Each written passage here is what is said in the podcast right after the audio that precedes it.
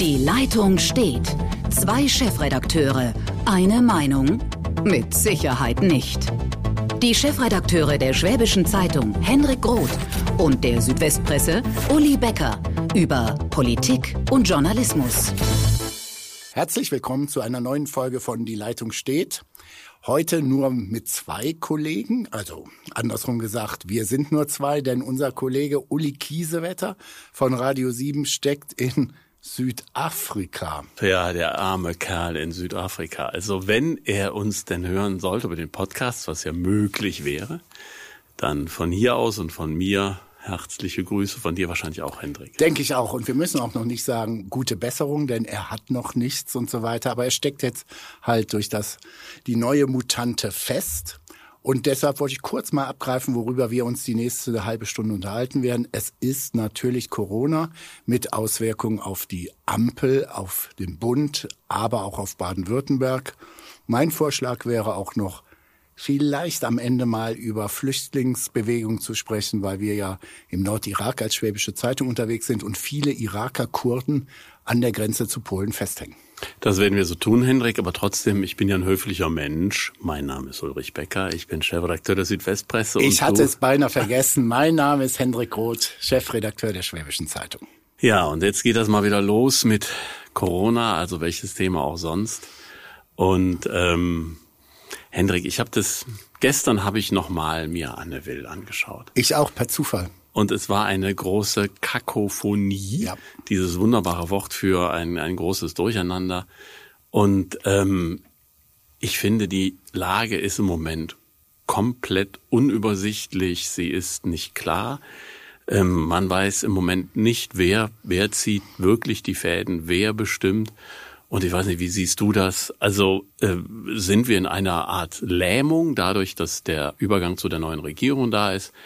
Ähm, oder hat keiner mehr den Überblick? Ich bin im Moment, ähm, geht mir selten so verwirrt. Das kann es auch wirklich sein. Mein Eindruck gestern bei Anne Will war, dass da der amtierende Gesundheitsminister eigentlich ganz froh ist, demnächst diese Geschäfte abgeben zu können. So hart. Also ich bin, ich, ich, ich bin's gar nicht mehr. Ich bin nicht mehr zuständig. Von Jens Spahn fand ja. ich erstaunlich. Ähm, die, unsere Kollegin Melanie Ammann vom Spiegel war ja recht scharf, auch gegen Christian Lindner.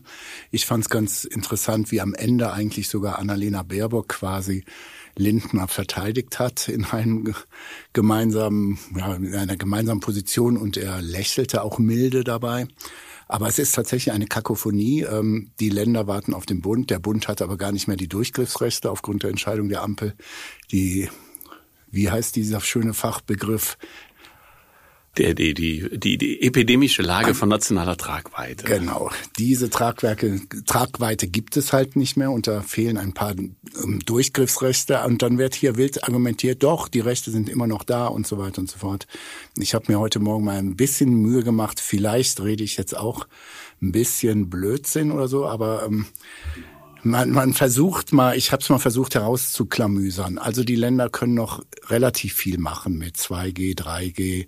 Sie können ähm, Fußballspiele limitieren, sie können andere Sachen limitieren, aber manche Sachen gehen überhaupt nicht mehr, wie zum Beispiel äh, Jetzt reden wir mal im Rheinland und das war ja an diesem Wochenende eines der übelsten Bilder beim ersten FC Köln 50.000 Jecken feiern den Sieg über Gladbach, wo ich mir dachte, das ist eine Einladung. Äh, schöner kann es dem Virus nicht gehen, egal welche Mutante es ist. Will sagen, jetzt streiten wir uns um eine Debatte, was kann man machen, was kann man nicht machen. Morgen ist Kabinettssitzung in Stuttgart und in München und dann werden wir sehen, was passiert. Ja, ich finde, ähm man, man muss mal so ein bisschen, also ein, ein wenig jetzt Klarheit in die Diskussion bringen und vielleicht auch ein wenig, ähm, ja, dieses Überbordende, äh, wir werden alle untergehen und sterben. Ähm, die, die Kölner Nummer war schräg, sehr schräg, ähm, also 50.000 ins Stadion zu lassen und dann tatsächlich noch zu sagen, ähm, zieht bitte Masken auf bei Fußballfans, das sozusagen als Deckmittelchen, dass das in irgendeiner Art und Weise noch ähm, den pandemischen Vorbedingungen entspräche. Das war natürlich, natürlich Quatsch. Auf der anderen Seite, ähm, dann lässt man Kneipen auf mit 2G und da frage ich mich, wo ist die Gefahr größer, in einem geschlossenen Kneipenraum oder in einem Stadion?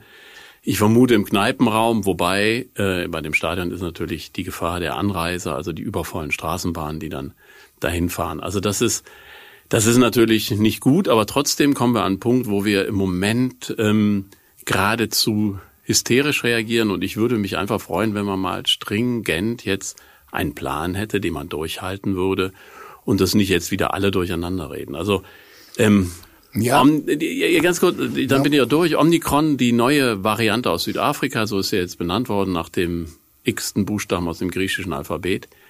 Da haben ja kaum, dass es bekannt wurde, schon etwa 50 Experten Widersprüchliches von sich gegeben, ohne dass irgendeiner eine verlässliche Studie kennt. Und das Einzige, was man sagen kann, Achtung, kann gefährlich werden. Achtung, die richtigen Maßnahmen müssen eingeleitet werden. Und was Christian Drosten sagte, in zwei Wochen wird man wahrscheinlich genau sagen können, ob sie gefährlicher, tödlicher ist oder ob die Impfstoffe nicht mehr gegen sie wirken. Und alles ist vorher Gesumsel und Gebromsel äh, mit einer Vehemenz, dass, äh, dass man überhaupt nicht mehr weiß, wo, wo sind wir jetzt, wo stehen wir. Es geht in einem fort, in einem Durcheinander. Und ich finde, äh, man muss mal gucken, wenn jetzt hier in Ulm läuft der Weihnachtsmarkt noch mit einem 2G Plus ähm, Modell. Das heißt, wer genesen und geimpft ist, kann dahin, muss sich aber vorher noch testen lassen. Unter freiem Himmel. Ich glaube nicht, dass da nennenswerte Infektionen stattfinden. Widerspruch, nicht jetzt zu dem, deinem Weihnachtsmarkt. Ich bin ganz froh, dass zum Beispiel bei uns in Ravensburg das Ding abgesagt worden ist. Ich finde, ähm, die neue Mutante, ja, da gebe ich dir recht, da müssen wir einfach abwarten. Aber es reicht ja jetzt, die ist Situation jetzt schon in den Krankenhäusern. Und wenn ich Bilder sehe, dass die Luftwaffe mit Rettungsmaschinen äh, von Memmingen-Patienten in den Norden verlegt und so weiter. Ähm, wenn ich bei Recherche, wenn mir ein Kollege sagt, er hätte mit einer Anästhesistin in Hamburg gesprochen, äh, großes Krankenhaus, ähm, und die hätte ihm gesagt, hören Sie zu, wir bereiten uns auf Bergamo in zwei, drei Wochen vor. Wenn wir davon ausgehen, bei diesen Infektionszahlen, dass wir in, in zwei, drei Wochen zusätzliche 5.000, 6.000 Leute auf den Intensivstationen haben, dann haben wir diese Lage nicht mehr im Griff. Und das schimmert jetzt immer mehr durch. Und da denke ich, und deshalb auch keine Panik, aber wir müssen es wirklich analysieren, was sollen wir jetzt tun? Das Impfen, die Impfpflicht, für die ich mittlerweile eindeutig bin. Ich war noch so vor zwei, drei Monaten noch ein bisschen am Schwanken, aber immer schon eher Richtung Pflicht. Jetzt bin ich bei der Pflicht. Äh, wird uns jetzt nicht helfen. Vielleicht für eine mögliche fünfte Welle, um die zu verhindern. Aber die Fakt ist, ja, wir, der Eindruck ist, man trudelt so ein bisschen daher. Wir wollen mal sehen, was jetzt diese Woche kommt. Ähm, angeblich die äh, Ministerpräsidentenkonferenz 9. Dezember, das wird zu spät sein, da können wir wirklich drauf wetten, die wird vorverlegt. Aber mich würde schon mal interessieren, was kann man überhaupt noch wirklich entscheiden? Und da gehen die Meinungen weit auseinander. Naja, also eigentlich ist der Bund kann natürlich alles entscheiden, wenn er es will. Er kann im Bundestag eine Mehrheit herbeiführen und dann äh, kann man auch wieder diese äh, epidemische Lage von besonderer Tragweite feststellen. Das, glaube ich, ist überhaupt kein Problem. Wir müssen uns nochmal irgendwann einig werden, was wir wollen. Und nicht die Verantwortung, wie ich finde, wie es im Moment geschieht, die Verantwortung von den alten Regierungsparteien hin zur Ampel schieben und zurück. Also die einen sagen, hättet ihr doch vorher besser geimpft. Die anderen sagen, ja, warum habt ihr denn dieses Gesetz jetzt so auslaufen lassen, dass wir nicht mehr so handeln können, wie es vielleicht notwendig wäre. Also da müssen wir weg. Und ich bin mir nicht so ganz sicher, ähm, ich glaube nicht, dass die jetzt amtierende Bundes- oder geschäftsführende Bundesregierung mithin mit Kanzlerin Angela Merkel, dass die nochmal einen Lockdown verhängen wird. Ich glaube eher, es läuft darauf hinaus, dass das die Aufgabe der neuen Regierung ist. Und da gebe ich dir recht. Ich glaube, die Zahlen werden so ansteigen, dass das auch nicht mehr abzuweisen ist, dass es notwendig ist. Ähm, ist es jetzt schon kaum noch, aber ähm, das wird noch schärfer. Und dann wird der neue Bundeskanzler Olaf Scholz genauso etwas verkünden mit einer Entscheidung des Bundestages oder wie er das immer herbeiführt. Und dann werden wir, das denke ich auch, im Vorfeld von Weihnachten in den Lockdown gehen bis über Weihnachten hinaus. Das, davon bin ich inzwischen fest überzeugt. Und da hast du auch recht. Ähm, wir können ja kaum noch etwas ändern an den jetzt ansteigenden Zahlen. Ähm, man muss aber auch nochmal festhalten, es ist halt, wir, also wir müssen jetzt die Kontakte runterschrauben und Ähm, aber Lothar Wieler hat ja auch, der Chef des, des Robert-Koch-Institutes, hat ja auch zu Recht darauf hingewiesen, was muss noch passieren, damit wir handeln und vor allem, damit wir uns impfen lassen. Und man muss ganz einfach sagen, also in die, hm, das sage ich jetzt nicht, aber in, den, in, den, in die Schwierigkeiten hineingebracht haben uns die Ungeimpften. Das muss man so benennen. Da bin ich komplett bei dir. Und also mein Vorschlag, ich weiß da, jetzt werde ich wieder viele Menschen auf die Palme bringen, aber eine Pandemie und eine Impfung gegen Corona ist was anderes, als wenn man sich nicht gesund ernährt oder gesund lebt. Nicht geimpfte, die, wie zum Beispiel, wenn so ein Rettungsflug notwendig wird, das geht in die Hunderttausende und das ist auch unben, also das ist überhaupt keine Diskussion, dass das gemacht wird. Aber un, Ungeimpfte sollten bei der Behandlung, wenn sie auf der Intensivstation landen, einen finanziellen Beitrag dazu leisten. Für ihre Krankenversicherung. Meinetwegen 5000 Euro. Warum sage ich das? Nicht, weil ich die irgendwie bestrafen will oder in die Ecke stellen will, weil ich glaube, wenn es den Deutschen an den Geldbeutel geht, dann wird die Bereitschaft sprunghaft ansteigen, dass nicht Geimpfte das tun. Und ich sehe keine andere Möglichkeit mehr, als den Leuten tatsächlich ähm, diesen, also die, diesen Druck kann man ihnen nicht ersparen, weil das Überzeugen, Mitnehmen, Diskutieren hat nicht genutzt. Wir haben zehn Prozent von Menschen, die werden wir nie überzeugen, weil sie da grundsätzlich gegen sind.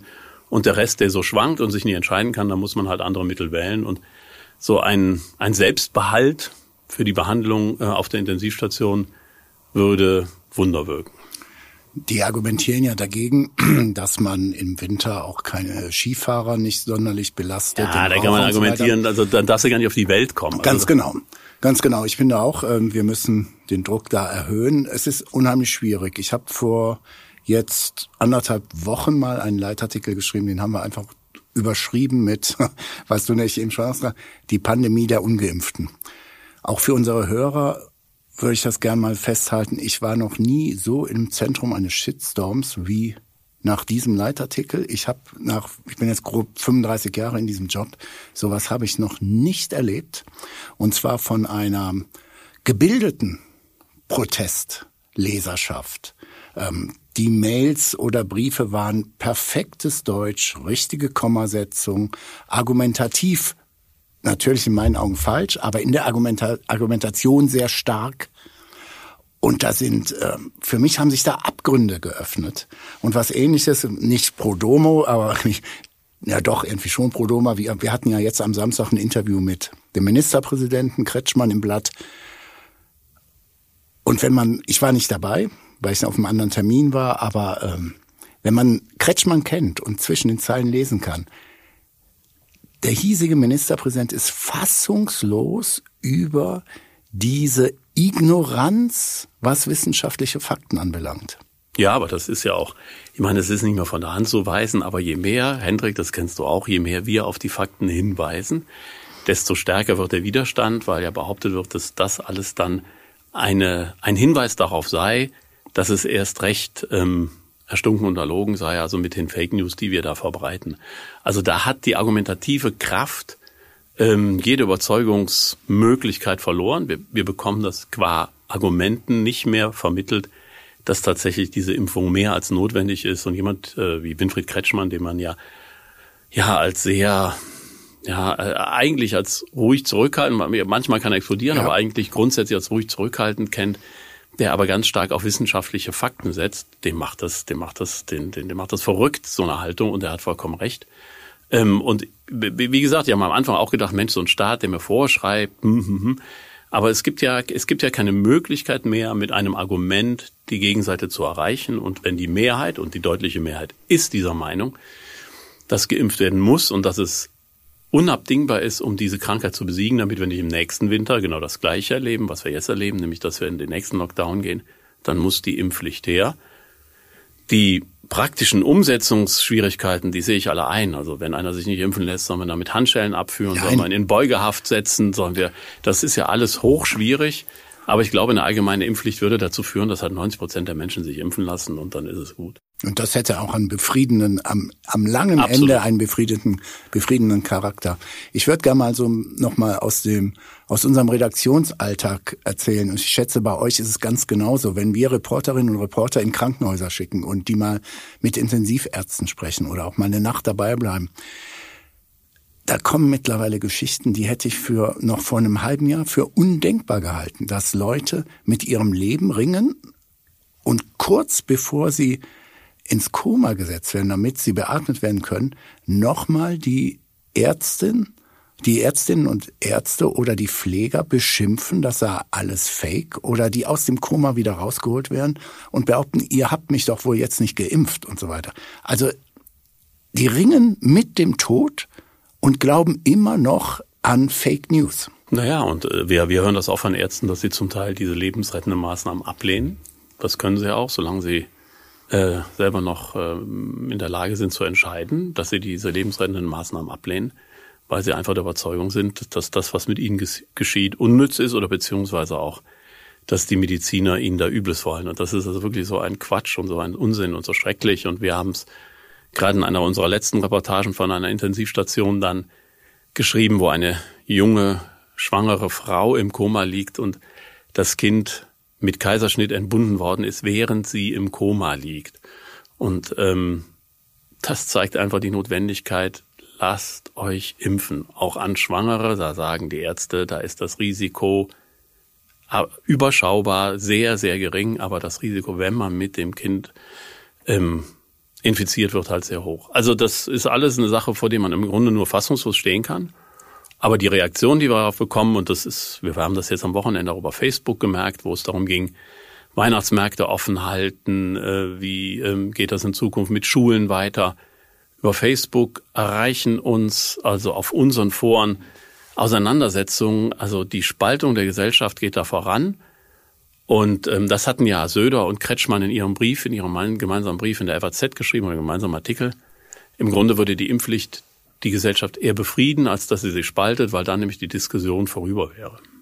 Ganz eindeutig. Und die Frage ist einfach nur, wann kommt sie? Kriegen wir diesen Lockdown, wie immer er dann heißt. Im Zweifelsfall muss, äh, man wird ja auch langsam zynisch und du hast ja wirklich heute begonnen mit diesem, mit der Anne Will Talkshow, wo es, wo es wirklich eine Kakophonie hoch zehn war. Und mein Gedanke war, wenn jetzt irgendeiner, völlig egal welcher politischen Couleur, auf eine gute Idee kommt, wie man so einen Lockdown anders benennen könnte, dann wären sie schon einen ganzen Schritt weiter. Also es ist, ja, absolut, absolut. Aber da sind wir dann bei der Ampel. Da genau. war, da saßen ja gestern so ein paar Ampel äh, ähm, Kolleginnen und Kollegen beisammen und ähm, ja, die das Personal ist zumindest bei den beiden kleineren Parteien geklärt. Die SPD muss sich nur äußern, denn wer jetzt welchen Posten bekommt. Und als ich diese Ampel und dann am Ende die die die Personaldebatte auch gerade mit den Politikern hier aus dem Land sah, dachte ich mir, hm, die Grünen, die so die so fast beseelt, glückselig durch Berlin waberten, Winds of Change, eine neue Politik, wir mögen uns, es wird alles anders. Und dann geht's an die Pöstchen und alles ist wie immer, alles ist wie bei allen anderen Parteien. Und der Cem, Özdemir hat den Anton, den Hofreiter, mal sowas von ausgestochen in einem fiesen internen Machtkampf.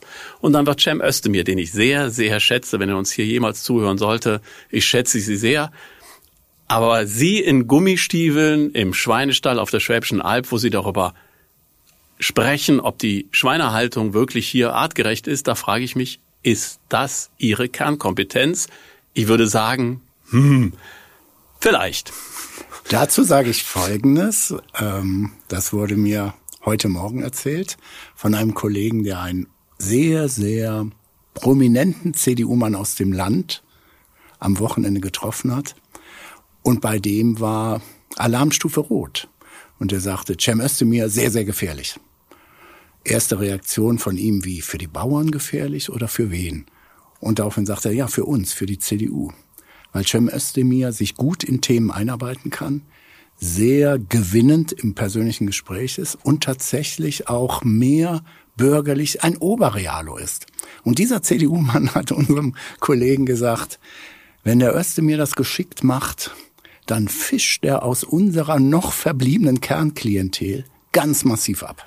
Das ist der zweite Teil. Das traue ich mir absolut zu, weil er einer ist, der auf Menschen zugehen kann. Ich glaube, der kann mit Menschen umgehen. Hier auf der Alp spricht er die Sprache der Menschen. Jetzt ist er Landwirtschaftsminister in ganz Deutschland. Im Norden ist es ein bisschen anders. Aber natürlich hat er die Fähigkeit, sich wirklich in Themen einzuarbeiten. 40 Prozent in Stuttgart äh, Stimmenanteil spricht er dafür, ist ein Menschenfänger, ja. also einer, der, der Menschen äh, für sich einnehmen kann. Aber nochmal trotzdem, also wenn man nur, also wenn man nur eine Sekunde darüber nachdenkt, muss in einem Ministerium außer dieser Begabung, die er zweifelsohne hat, auch eine fachliche Neigung, Neigung ja. äh, vorhanden sein für das Landwirtschaftsministerium, für das Landwirtschaftsministerium. Und da, ja, ich meine, ich habe ihn getroffen in, bei unserer Redaktion und er hat mit also man hat wirklich die Augen funkeln sehen, als er darüber sprach, dass er als Außenminister Erdogan gerne mal entgegentreten würde und ihm die Meinung sagen würde. Und ich habe gedacht, großartig, das wäre großartig, wenn das gelänge, dass Cem, Cem Özdemir äh, Erdogan sagen kann, deine Politik in der Türkei, das ist ein großer Mist und du bist ein Mensch, der die Menschenrechte verachtet, ein Politiker, der die Menschenrechte verachtet und so weiter. Aber das wird jetzt nicht der Fall sein. Es geht um Hühnerhaltung, es geht um Ernährung, um Art, so. Und da frage ich mich, und das war der Ausgangspunkt, ähm, Anton Hofreiter, Biologe, ja. äh, hätte sicherlich die bessere, auf dem Papier, die bessere Befähigung gehabt. Da frage ich mich, der ganze, das ganze drumrum der Grünen, die so, nö, die streiten sich wie früher und es geht am Ende um Macht. Richtig. Und die Macht kann ich aber besser stabilisieren, wenn ich wenig Angriffsfläche biete. Absolut. Und das wird Özdemir, glaube ich, besser hinbekommen. Und auch nochmal, es gibt ja auch jetzt so ein, was heißt Streit, aber Debatten seit dem Ampelvertrag und seit wir wissen, wie die Ministerien aufgeteilt werden. Zum Beispiel wird dann, ist Verärgerung so in linkeren oder Umweltgruppen ähm, der Gedanke, dass ein FDP-Mann das Verkehrsministerium hat wegen Klimawandel etc. Aber das gilt genauso für die Landwirtschaft. Und ich finde tatsächlich, dass man, wenn man Landwirtschaft und zum Beispiel Wirtschaftsministerium im Blick hat, mit diesem aufgebauten für den Parteichef das Klimaministerium. Da gehört die Landschaft, Landwirtschaft zwingend rein und dementsprechend hat auch Özdemir eine Spielwiese, wo er eigentlich eigentlich brillieren kann. Wir werden sehen, wie, wie dann die Mühe äh, des Alltags ist, aber so ist diese Aufteilung jetzt mal aus machtpolitischer Sicht gar nicht mal so falsch. Ich finde ja ohnehin, dass die beiden kleineren Parteien, also wenn man jetzt Wirtschaft und Klima für Robert Habeck, hm, schon gut. Außen, Annalena Baerbock, ein Klassiker, da kann man eigentlich wirklich für die Partei viel an Image gewinnen. In der Landwirtschaft, weil es vielleicht überraschend wäre, wenn Cem Özdemir mit, mit den Bauern, die Bauernverbände, den Landwirten wirklich gut zurechtkäme, ist das ganze Portfolio ja gar nicht so schlecht. Und wenn man dann die FDP anguckt mit Finanzen Lindner, Verkehr Wissing und ähm, Justiz war ähm, Buschmann. Buschmann. Ähm, dann muss man auch sagen, haben die auch ein paar Schlüsselressorts, gerade auch Verkehr wird ja in den nächsten Jahren bei den Investitionen, den notwendigen Infrastruktur eine Riesenrolle spielen. Denken wir manchmal, ah, bleibt die SPD so ein bisschen. Ah. Ja, die SPD kann aber jetzt ihre sozialpolitische Karte spielen. Ja. Das haben sie ja ganz konsequent gemacht. Ähm, mein Eindruck ist, um das so mal aus meiner Sicht abzuschließen, äh, ganz geschickter Koalitionsvertrag. Die Erwartungen sind tatsächlich hoch. Wenn es Scholz gelingt, und so wird ja geschildert, dann jetzt, jetzt kommt ja immer mehr raus, wie so die Gespräche waren und so weiter. Und dass dann Scholz spät nachts Humor zeigt und auf einmal sind Leute, die ihn bisher kritisch sahen, begeistert aufgrund seiner Aura und seines Charismas und so weiter. Wenn es Scholz gelingen sollte, einen halbwegs vernünftigen Start hinzulegen und nicht komplett ja, diese sehr volatile Wählerschaft, denn sonst wäre dieses Wahlergebnis ja überhaupt nicht denkbar gewesen, nicht ganz schnell an sich ranzu, dann könnte das tatsächlich mal was werden. Ja, bin ich skeptischer als du. Die Gewinne von Olaf Scholz basierten auf einer Wählerschaft, die sich Angela Merkel wünschte, die es nicht mehr zu wählen gab, die nicht mehr wählbar war und dann auf Scholz umgeschwenkt sind. Diese Koalition, also dieses Haya Popaya, das macht mich immer misstrauisch. Das macht mich immer zutiefst misstrauisch. Und wenn man guckt, Recht. und wenn man, wenn man, wenn man schaut, wenn man schaut, wie, es war, war jetzt, äh, Scholz war bei den Jusos, äh, wenn man, wenn man guckt, wie unterschiedlich die Men, na, die Menschenbilder, aber die, die, die, die Vorstellung des Staates zwischen A, Jusos, Klammer auf, 49 Bundestagsabgeordnete der SPD kommen aus dem Juso-Lager und die der FDP sich anschaut, das ist so weit auseinander, das Verständnis des Staates, das Verständnis von der Rolle des Staates, das sind ja ganz grundsätzliche Dinge. Da sage ich mal, nicht, dass da, was du gesagt hast, nicht, dass das nicht gelingen könnte, aber ich glaube, da kommen jetzt in den nächsten Monaten echt harte Auseinandersetzungen auf die zu. Und vielleicht, weil immer alle sagen, das ist mit Corona belastet, der Staat. Mal andersrum denken. Wenn Sie Corona jetzt gut managen, ist es ein Segen, weil die großen Unterschiede dann nicht zutage treten. Und die werden zutage treten. Also zwischen Julis, Jungliberale, Jusos, Jungsozialisten. Wow, da ist aber noch was, da, da, da ist ja. richtig Kampf. Klassenkampf. Ja, ja. Da ist Sprengstoff drin, aber ich glaube, das wird alles ein bisschen, also Macht, ja, wie soll man sagen, führt auch ein bisschen dazu, dass man sich ein bisschen mehr diszipliniert und so weiter. Und dann kann Kevin Kühnert, das hat er jetzt ja auch bei den Users, wir noch ein paar Sprüche ablassen, so dass auch nochmal die Kritik rauskommt. Aber im Großen und Ganzen glaube ich tatsächlich, wie gesagt, bei mir ist das große Fragezeichen, gelingt ihm das jetzt, sagen wir mal, die ersten zwölf Monate halbwegs unfallfrei? Dann kriegt er vielleicht so einen Drive, dass er tatsächlich ein stabiles Treibe. Wenn in den ersten zwölf Monaten das eintritt, was du annimmst oder befürchtest oder befürchte vorher, dann wird's wirklich sehr, sehr eng, weil, das können wir ja auch mal in dieser Runde noch mal kurz sagen, bei den Schwarzen sieht's ja wirklich sehr, sehr dunkel aus. Oh, Wortwitz. Oh, Wortwitz. Nein, aber ja, hm, ja, ja, da, ja, da ist, ja, da, ja, die Märzsonne, äh, die leuchtet noch nicht so hell. Oh, jetzt noch einer. Okay, ich glaube. Komm, du hast noch einen. Nee, mir fällt keiner mehr ein. Und ich, wie gesagt, also, ich halte es für möglich, dass diese Regierung, oder sie, sie hat einfach ein Problem. Sie hat jetzt eine Erwartungshaltung tatsächlich, nicht nur bei denen, die sie gewählt haben, sondern sogar, glaube ich, auch weit im bürgerlichen Lager, die sich das mit Interesse angucken.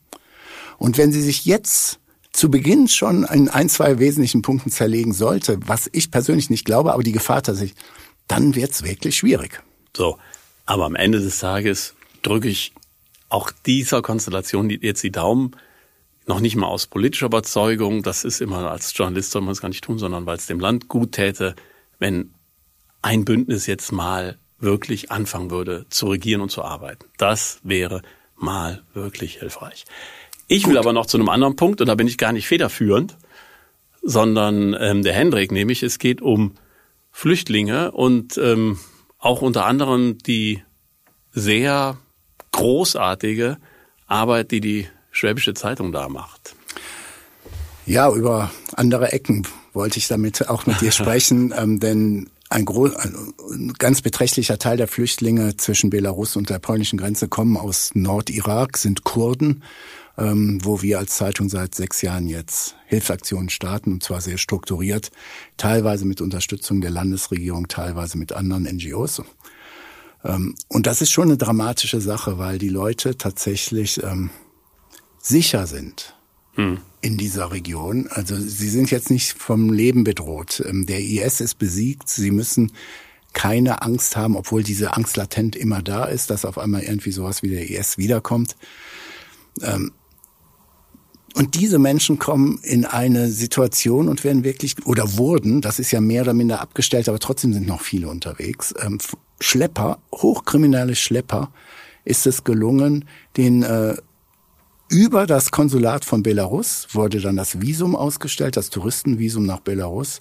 Und die Schlepper haben ein Vermögen einkassiert, um die Leute dann an die polnische Grenze zu fahren. Du kannst das ja vielleicht so ein bisschen besser beurteilen, weil du ja mehrfach jetzt auch dort warst in der Gegend. Ist das denn so, dass die sozusagen verführt werden mit falschen Versprechungen? Du zahlst ja. jetzt, ich glaube, so 5000 Dollar ist ja. so der Preis, den die hinlegen müssen, damit diese Schlepper die dann Richtung Minsk, Richtung Belarus bringen. Und äh, ja, ist das, ist das, was ist das? Was machen die da? Also die Flüchtlinge, die da angesprochen werden, sind gar nicht die Flüchtlinge, um die wir uns kommen, kümmern. Wir sind ja mehrheitlich bei jesidischen oder christlichen Flüchtlingen, die vom IS äh, wirklich vor einem Völkermord standen. Äh, diese Menschen leben zu einem Großteil, und das muss man sich auch mal bewusst werden, seit sieben Jahren, seit diesem IS-Überfall, in Zelten. Äh, haben auch Corona-Probleme, leben teilweise mit sieben, acht Leuten in 20 Quadratmeter Zelten und bekommen eine Ausgangssperre wegen Corona. Nur mal so als eine. Aber diese Menschen haben gar nicht die Kohle oder das Geld, sich äh, Schleppern auszuliefern. Nein, es wird jetzt noch viel schlimmer. Es sind gesettelte, theoretisch gesettelte Kurden, die ein ganz normales Haus haben. Ähm, ein Haus, was im Übrigen auch bundesdeutschen Ansprüchen gerecht werden würde. Steinhaus, gute Fensterverglasung, gute Küchen, alles da. Zwei, drei Toiletten, perfektes. Die verkauft, sehen aber keine wirtschaftliche Zukunft mehr in Kurdistan wegen Korruption und allerlei anderer Dinge. Und die verkaufen ihre Häuser oder alles Autos und so weiter und geben sich in die Hände dieser Schlepper. Also es ist ein sehr kompliziertes. Äh, ja, aber müsste man, müsste man nicht eigentlich dann da ansetzen und mehr Aufklärung vor Ort ja. leisten und sagen, passt auf, Freunde, das ist ein Riesenbetrug. Ihr werdet hier benutzt, ihr werdet benutzt von Lukaschenko für seine Art hybriden Krieg auf dem Rücken von Flüchtlingen, die er da hinbringt, an die polnische Grenze stellt, weil er genau wusste, was passieren Das würde. läuft, das läuft und auch äh, in Erbil, der Hauptstadt Nordkurdistans, ähm, gab es ja ein Generalkonsulat von Belarus, das ist schon seit längerem geschlossen. Die Regierung versucht auch teilweise äh, mit Informationskampagnen zu sagen, macht es nicht, ihr müsst hier bleiben, auch, auch aus egoistischer Sicht der eigenen Entwicklung. Da gehen ja Leute, die teilweise sehr gut ausgebildet sind, geben äh, nach Polen. Nur, diese Regierung hat auch nicht das große Image bei der Bevölkerung, dass sie sagen, oh, ihr könnt uns erzählen, was ihr wollt, weil es gibt natürlich auch diverse Korruptionsfälle. Also wir sagen, es ist eine ganz dramatische Sache. Unsere Spendenaktion ist davon nicht betroffen, weil tatsächlich aus unseren Lagern ganz, ganz wenige es schaffen, irgendwie nochmal Geld zusammenzuführen und dann ähm, sich ins Flugzeug zu setzen. Jetzt gibt es keine Flugzeuge mehr. Mhm. Sie werden teilweise zurückgeflogen, aber es sind trotzdem noch Tausende unterwegs. Und ähm, der Campleiter in unserem Camp Mamrashan, wo wir am meisten oder seit längsten zusammenarbeiten, der fliegt jetzt, der ist zufällig in Deutschland. Ich habe mich vor drei Tagen mit ihm lange darüber unterhalten. Der fliegt zurück und der kennt jetzt ein paar Fälle von Flüchtlingen tatsächlich aus dem Camp, die dabei waren. Die haben alles verkauft und der sagt, ich muss so schnell wie möglich runter, um mich um diese Familien, die jetzt in diesem Jumbo, den hat man überall gesehen von Iraq Airways, großer Jumbo weiß-grün, damit sind die zurückgeflogen worden. Ich muss mich um diese Familien kümmern, denn sie haben nichts mehr und wenn wir jetzt nichts tun, wird sich die Frau prostituieren müssen. So ist die Situation. Ja, also das zeigt ja, dass auch die, das, ähm, das zeigt ja auch, dass die, dass die gesamte Spendenaktion eine gute Sache ist und ähm, ich kann nur aufrufen, spenden Sie für die, danke, für die, danke. für die Jesiden, die da in diesem, ähm, in diesem Camp leben und das durch die Schwäbische Zeitung unterstützt wird, das Leben dieser Jesidinnen und Jesiden, die da untergebracht sind. Natürlich mh, hm, in eigener Sache. Wir machen auch eine Spendenaktion. Ja. Aber das Gute ist, Schwäbische Zeitung, Südwestpreis ergänzen sich ja. Wir machen unsere Aktion 100.000 und die ist dann wiederum für Menschen hier in der Region. Das eine ein internationales Projekt, das andere ein lokales Projekt. Aktion 100.000 damit. Auch sehr zu unterstützen. Du weißt, ich bin schon mehrfach bei euch gewesen und bin wirklich begeistert, wie ihr das so zusammenbekommt, mit welcher Manpower ihr euch hier vor Ort engagiert. Das ist auch große Klasse. So, das war das Wort zum Sonntag sozusagen am genau. Schluss dieses Podcastes. Sie hören uns in zwei Wochen wieder. Wahrscheinlich noch ohne Uli Kiesewetter, denn sollte er zurückkommen, wird er erstmal in Quarantäne. Ja, der arme Uli wird also dann 14 Tage in Quarantäne sein und nur zuhören, zuschauen können, von wo auch immer. Ähm, wir verabschieden uns und wir vermute, es tut uns leid, aber ich vermute, in 14 Tagen werden wir wieder über Corona reden, weil vermutlich dann sehr viel klarer sein wird, was denn uns zum Weihnachtsfest erwartet. Ich hoffe, ich darf von Ravensburg nach Ulm kommen. Ja, das ist ja sowieso nur geduldet und ja. äh, also das, das kriegen wir schon noch hin. Und wir sind ja, wir sind ja inzwischen 2G plus Booster-Impfung genau. plus Test. Äh, bei uns ist es so sicher wie sonst fast nirgendwo und auf jeden Fall sicherer als in einem vollbesetzten Fußballstadion. Genau, deshalb alles Gute für die nächsten zwei Wochen und wir sehen uns spätestens wir in zwei Wochen. Wir hören uns. Ha, tschüss. Bis dann. Ciao, ciao. Auf schwäbische.de finden Sie noch viel mehr Qualitätsjournalismus. Das Digital-Abo gibt es schon für 9,90 Euro im Monat.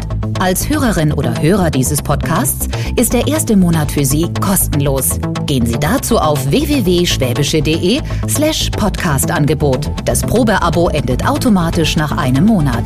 Viel Spaß auf unserer Website.